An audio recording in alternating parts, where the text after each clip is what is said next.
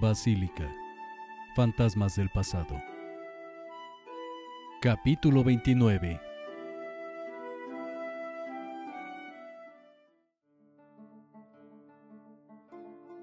Alonso Bernal permanecía a la espera de órdenes. Recién cumplió 23 años y nunca imaginó lo que experimentaría en las últimas semanas de su vida. El ejército de dragones, las tropas regulares y la mesnada de México acampaban en alguna parte alta de la Sierra Madre del Sur, donde disfrutaban de un merecido descanso después de arrastrar literalmente con las primeras líneas de defensa de la Nueva Galicia. Sin embargo, el exceso de tranquilidad tras una dura batalla llena de violencia, miedo y estrepitosos gritos de guerra y correrías incesantes mantenía excitados a los más de mil hombres, deseosos de terminar la empresa y hacerse con un buen botín cuando el blasón del Reino de México pendiera orgulloso en la portada de Palacio de Autlán. Alonso disfrutaba observar las prácticas de guerra que ejecutaban con destreza los hábiles espadachines y tiradores de la élite de dragones. El resto de la tropa generalmente pasaba el tiempo haraganeando o buscando diversión entre las miriadas de menesterosos de la turbamulta que seguía al ejército, entre los cuales las riñas, robos y abusos era el pan de cada día en compañía de otros dos tamemes que también decidieron unirse a la mesnada y que como él estaban igual de impresionados ante la barbarie de la batalla. Alonso deambulaba sin rumbo fijo entre hombres y animales. Lo hipnotizaba los arcabuces y las ballestas que los soldados y alguno que otro noble llevaban consigo en todo momento. Las cargaban al hombro, las apoyaban en el suelo o los acurrucaban como a un niño pequeño junto al pecho, pero jamás soltaban sus armas, sus bolsas con pólvora y sus municiones, ni el carac lleno de saetas y bodoques para las ballestas. Los tamemes estaban exultantes. Todo era nuevo y diferente a la ciudad. Lo único que los molestaba era el fétido olor emanado por la exorbitante cantidad de excremento desparramado cual más por todo el campamento. Soldados, mesnada y turbamulta hacían sus necesidades in situ, por lo que era común embadurnarse los guaraches o los pies descalzos con heces humanas. Los únicos que habían hecho un profundo pozo al que añadían tierra cada que alguno de ellos defecaba fueron los dragones, el resto tenía que soportar el olor mientras lidiaba con el enjambre de insectos atraídos por la insoportable fetidez. Una tarde, Alonso y sus dos amigos escucharon un creciente barullo aproximándose por el lado oeste del campamento. Era un noble que intentaba cruzar de lado a lado el vivaque, llevando consigo una pareja revoltosa de gran danés arlequines.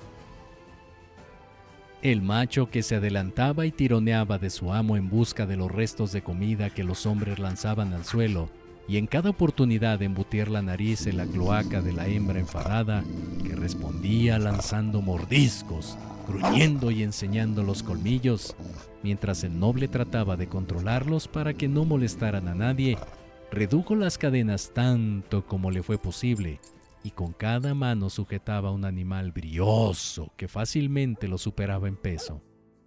En especial el macho, gigantesco y juguetón, deseoso de correr como potro desbocado, ignoraba las órdenes del amo saltando, salpicando de baba pegajosa a cualquiera que se cruzara en su camino. Alonso y los tamemes, divertidos con la despreocupada actitud del perro, reían mientras intentaban apartarse de la lluvia de babasa. Pero justo cuando el noble y sus perros pasaron junto a ellos, el alocado perraco dio un tremendo salto y sus patas delanteras chocaron de lleno contra el pecho de Gustavo Chico. De los tres, el menos robusto. Se le enredaron los pies y entre las risotadas de sus amigos se fue a tierra. El noble ni siquiera advirtió lo sucedido siguiendo de largo con sus perros saltarines. Gustavo por su parte alzó la mano hacia Alonso para que le ayudara a levantarse al tiempo que se unía a las carcajadas. Desafortunadamente al caer, Gustavo golpeó la castaña con aguamiel de la que un grupo de soldados disfrutaba al son de las flautas y tambores. El contenido se desparramó casi por completo sobre uno de ellos, empapando sus ropas y de paso mojando el arcabuz con sus aparejos y la bruñida espada. El blanquecino líquido fermentado echó a perder el equivalente en pólvora a la que un soldado activo podía ocupar durante toda la campaña. Como era de suponer, la gresca prorrumpió en gritos y empujones. De pronto se puso en pie un corpulento hombre al que su camisa mojada apenas le cubría el ancho pecho. Con los hombros echados hacia atrás y la barbilla clavada en el esternón, daba el aspecto de un buey iracundo. Decidido a hacer pagar a Gustavo el accidente ocasionado por el noble y sus perros. Era un soldado mestizo, cuya altura superaba por mucho la del Tameme, incluso la de Alonso, su rostro anguloso de rasgos insensibles parecía un ariete dispuesto a destrozar cualquier barrera.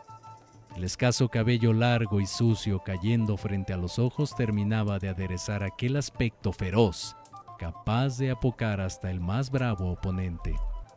El mojín de su cara denotaba un irrefrenable deseo por pelear, deseo patológico que durante los días pasados satisfazó ensañándose con los becerros de un establo que el ejército aplastó a su paso.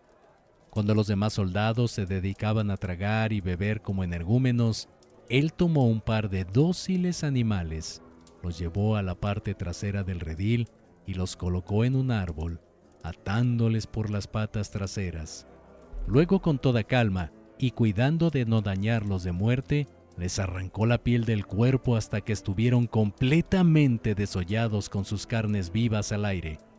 Entonces los soltó para que anduvieran por allí agonizando, entre dolores lacerantes que no les permitieron ni siquiera moverse. Solo se dejaron caer sobre la hojarasca, que se adhirió a sus músculos sanguinolientos, mientras el soldado se deleitaba con su sufrimiento. El agresivo individuo empujó con fuerza a Gustavo y se abalanzó sobre él, colocándose encima de su pecho. El tameme ni siquiera alcanzó a meter las manos. En un santiamén estaba tumbado en el suelo con un furioso soldado del doble de su tamaño, zarandeándolo y tirándolo de sus cabellos. Sin darle oportunidad de excusarse, tomó su cabeza entre sus grandes manos y le propinó un par de estrepitosos cabezazos que al impacto partieron la nariz y ceja derecha de Gustavo. Alonso pudo observar cómo el rostro de su amigo se teñía de rojo. ¡Suéltalo, mendigo! Esputó sin cavilar en consecuencias. Al momento los compañeros del soldado y los muchos mirones que habían presenciado el desarrollo del conflicto comenzaron a formar un círculo alrededor de Alonso y el sádico soldado que gustaba de los golpes y no dejaría pasar la oportunidad de enfrentarse a aquel que sin vela en el entierro lo ofendió.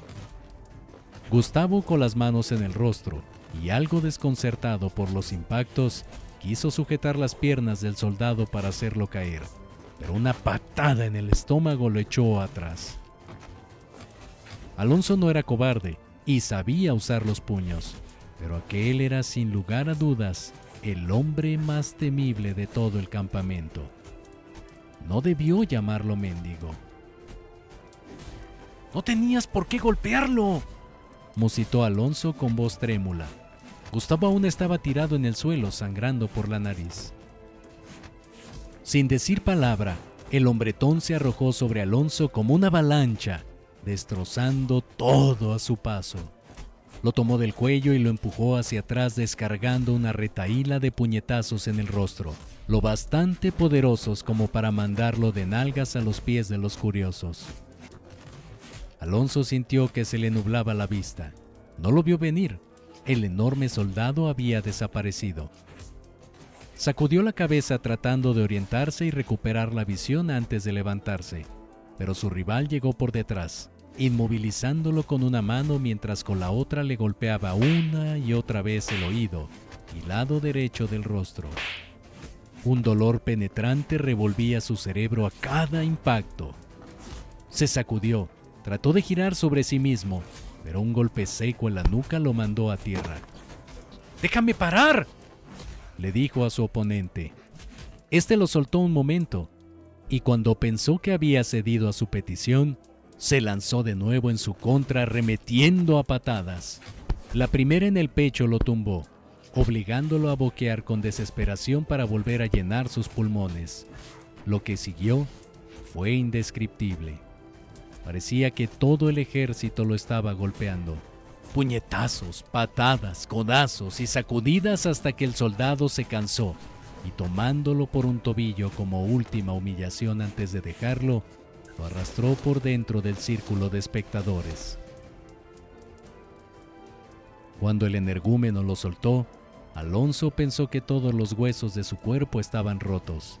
No obstante, en su corazón aún quedaba algo de orgullo constriñéndolo a levantarse.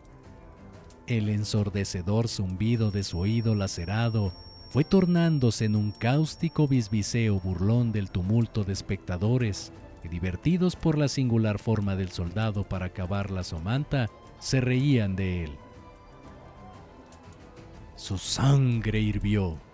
Alzó la cabeza y miró a su oponente alejándose entre vítores y palmadas en la espalda. Recordó a sus primos burlándose de él, señalándolo y carcajeándose de su dolor. Los recuerdos de tantos y tantos abusos acudieron a su mente. El más doloroso de todos lo obligó a incorporarse, la cabeza de su padre pudriéndose en una pica mientras la baronesa, al igual que todos ahí, se regodeaban de su dolor. Se limpió la sangre del rostro. ¿Cómo olvidar el esfuerzo de subir al campanario con esos dos cántaros para que lo aceptaran en la cofradía? Los grandes fardos que diariamente transportaba, esa insufrible primera vez que fue por la Virgen. El soldado estaba por perderse entre la multitud. Ninguna paliza se comparaba al dolor que significó el llevar ese primer bloque a la basílica. Las manos llagadas, la tortura de cada paso, esa inefable sensación de cumplir con el objetivo. ¿A dónde vas, mendigo? El mestizo se detuvo, como sopesando si valía o no la pena regresar y terminar con ese insensato. La multitud contuvo la respiración cuando lo vio dar media vuelta. ¡Indio piojoso! ladró insultante al tiempo que avanzó directo hacia Alonso, dando grandes zancadas y con la cabeza por delante como toro de lidia. Ese mendigo no podía golpearlo sin razón y salir de allí victorioso y campante. De ninguna manera. Alonso corrió a su encuentro, lo abrazó, inmovilizando sus brazos, y metió un pie entre los suyos para hacer perder el equilibrio. Los dos fueron a dar al piso. Alonso se levantó como resorte y asestó un certero puñetazo en la mandíbula del soldado. Luego le devolvió algunas de las patadas recibidas y enredando su largo cabello entre sus manos lo arrastró unos metros ante la estupefacta mirada de los espectadores. Sin embargo, aquella intentona no acabaría con el soldado. Con asombrosa destreza se zafó del agarre del tameme y de nuevo en pie lo encaró sin ningún temor. Alonso esta vez estaba preparado. El soldado tiró un devastador puñetazo que no dio en el blanco. El tameme se agachó bajo el golpe y levantando en hombros a su rival con relativa facilidad lo alzó por el aire. Por segunda vez aquel hombre acostumbrado a pelear estaba a los pies de un joven inexperto. Cuando se levantó, atacó de nuevo con más furia, pero otro puñetazo estrepitosamente lo mandó de nalgas a tierra. Ahora también el curtido oficial sangraba de ambas cejas. El soldado estaba poseído, gritaba y amenazaba, pero ya no se acercaba con tanta confianza. Entonces se aproximó a uno de sus compañeros y disimuladamente cogió una punta de flecha que éste le entregó. Acometió contra Alonso pretendiendo herirlo en el abdomen. Sin embargo, el tameme otra vez fue más rápido que su adversario, propinándole un certero puñetazo a medio rostro. La cara del soldado crujió el hombre por completo flácido se desplomó, tendido de espaldas cual largo era. El ensordecedor griterío de pronto cesó. El curtido veterano con los ojos en blanco yacía tendido ante la supremacía del tortugo, cuya mano se crispó por el tremendo dolor que el impacto con la angulosa cara del soldado le causaba en los nudillos, pero no hizo ningún ademán ningún gesto que denotara que su mano se había fracturado por el colosal golpe lanzado con toda la furia que un hombre puede tener en su interior. El soldado poco a poco recobró la conciencia. Ahí quédate, pensó Alonso para sus adentros cuando lo vio moverse. Por favor, ahí quédate.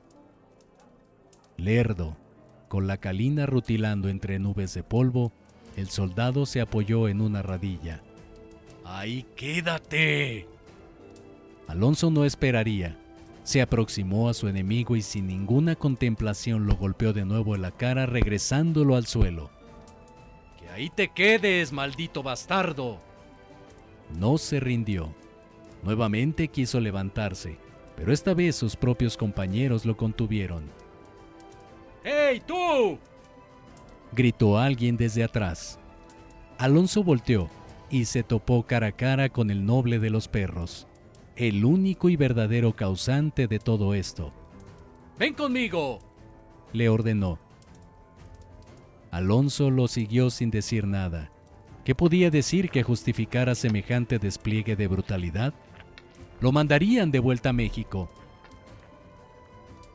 Soy Carlos de León, dijo el noble de repente, sacando al muchacho de sus pensamientos. Jefe de armas de los dragones de Francisco V, preséntate de inmediato en el campamento porque a partir de hoy serás uno de ellos.